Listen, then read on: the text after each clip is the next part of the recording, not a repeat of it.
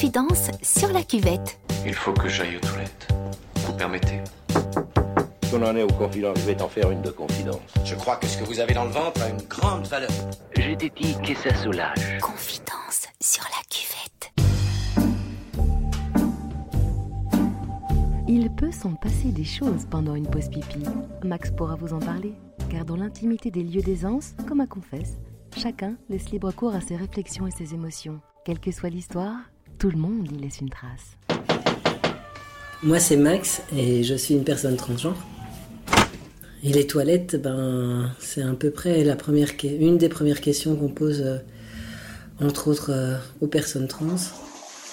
C'est euh, compliqué et pas compliqué en même temps. C'est une des premières marques de la binarité dans la vie de tous les jours quand on est à l'extérieur. Et en même temps, c'est pas nécessairement sur, euh, sur les cuvettes qu'on s'autodéfinit.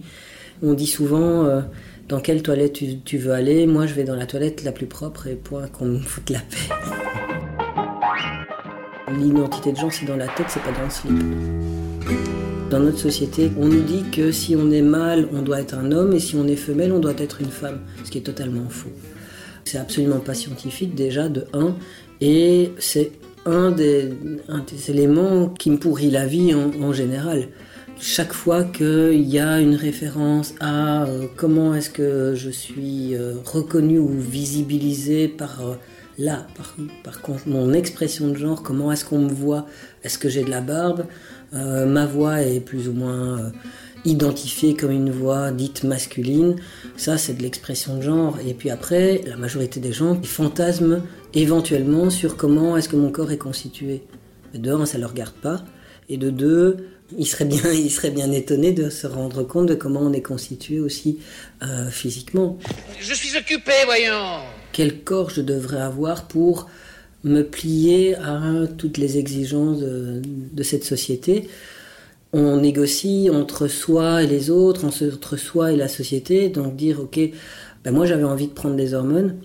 Je me suis demandé est-ce que c'est moi ou est-ce que c'est pour faire plaisir? Et euh, le fait d'avoir pris des hormones fait que, je suis identifié comme un homme. Est-ce que je suis vraiment un homme? Ben, Non, mais euh, voilà, c'est moins pire des solutions.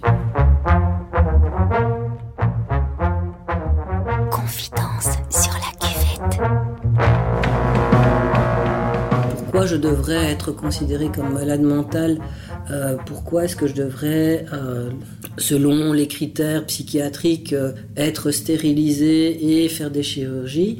Parce qu'il y a cette, obligation de conformité sexe-identité de genre, qui ne me convient absolument pas. Dans ma situation, ben, j'étais étiquetée que la fameuse expression garçon manqué. Je trouvais ça un peu ridicule de mettre euh, les êtres humains en deux cases. Enfin, ça, me, ça me dépassait, je, comprenais même pas pourquoi. Ce que je voyais très bien, c'est que mon frère foutait moins à la maison que moi. Et ça, ça me faisait chier, vraiment chier. Les toilettes, s'il vous plaît.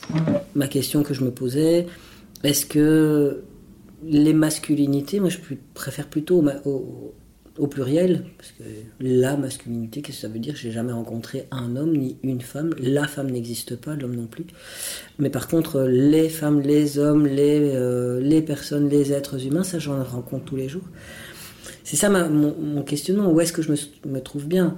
Et avec quelle corporalité je me trouve bien? Et euh, voilà, mon corps n'a pas de problème. Je l'aménage comme plein de gens euh, et comme plein de personnes cisgenres l'aménagent euh, en fonction de comment ils, elles, le ressentent et plus ou moins bien. S'il y avait que les personnes trans qui, euh, avaient recours à la chirurgie génitale, je pense qu'il y a plein de chirurgiens euh, esthétiques qui feraient boutique. À partir du moment où je me suis bien renseignée, j'ai eu l'occasion de trouver les bonnes personnes au bon moment. Parce qu'à ce moment-là, bah, il n'y avait pas d'assaut, il n'y avait pas un accompagnement euh, respectueux. Il fallait euh, presque faire en dessous du manteau, euh, trouver des adresses via, via, via. C'était assez pénible et on avait cette impression d'être pas légitime, de faire ça un peu en stummeling comme ça. Moi, j'avais pas de modèle en fait. hein. J'avais- juste rien. Si t'es trans, t'avais à peu près deux à trois issues. Soit tu étais en hôpital psychiatrique et lobotomisé, et stérilisé tout bazar. Soit euh, tu te suicidais, ou soit on te tuait. Euh, J'avais envie d'aucune des trois solutions. Ça me suscitait et de l'anxiété et de, de- enfin, je, je savais pas comment comment faire. hein. Mais en même temps, comment est-ce qu'on peut se construire positivement sans point de repère et sans modèle positif Il y a, il commence à avoir des, des films assez intéressants, positifs, avec des, des- où les, les jeunes ou bien les personnes trans peuvent s'identifier. Et euh, moi, ce qui m'a euh, vraiment euh, créé mon modèle, je suis passée par les, les autrices lesbiennes féministes qui m'ont vraiment ouvert le cheminement de la pensée.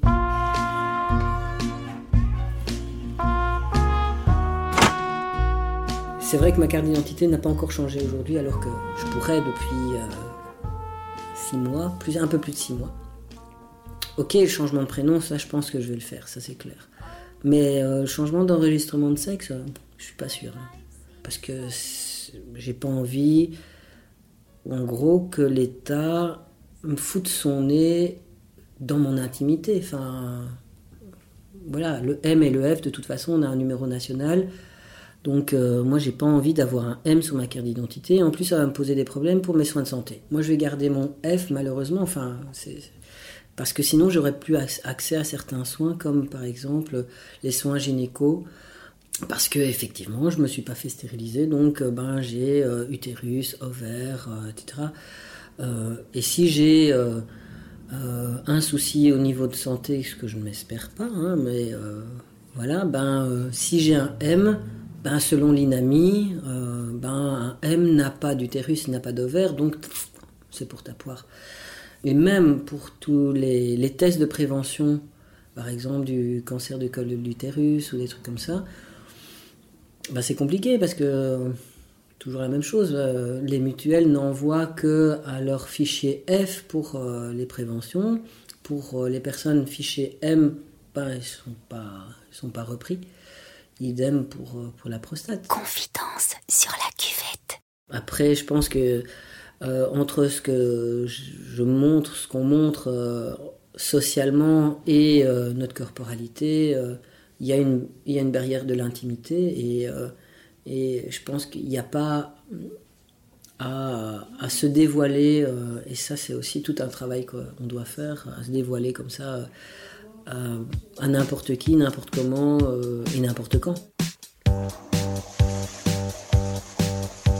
Ce que j'ai envie de vous dire, c'est euh, respectez vous d'abord par tout, tout ce qui fait que vous êtes vous. Et donc euh, rechercher le, ou la semblable, c'est humain, mais où se trouve la similitude, c'est probablement pas dans la culotte. Culotte, slip, caleçon ou string, finalement, chacun fait ce qui lui plaît. Max lui a cofondé la SBL Jean Pluriel et depuis 2007, il milite pour la cause des personnes au genre fluide, trans et intersexes en leur offrant un accueil bienveillant et respectueux et en luttant pour leurs droits. Vous pouvez retrouver leurs activités sur jeanpluriel.be.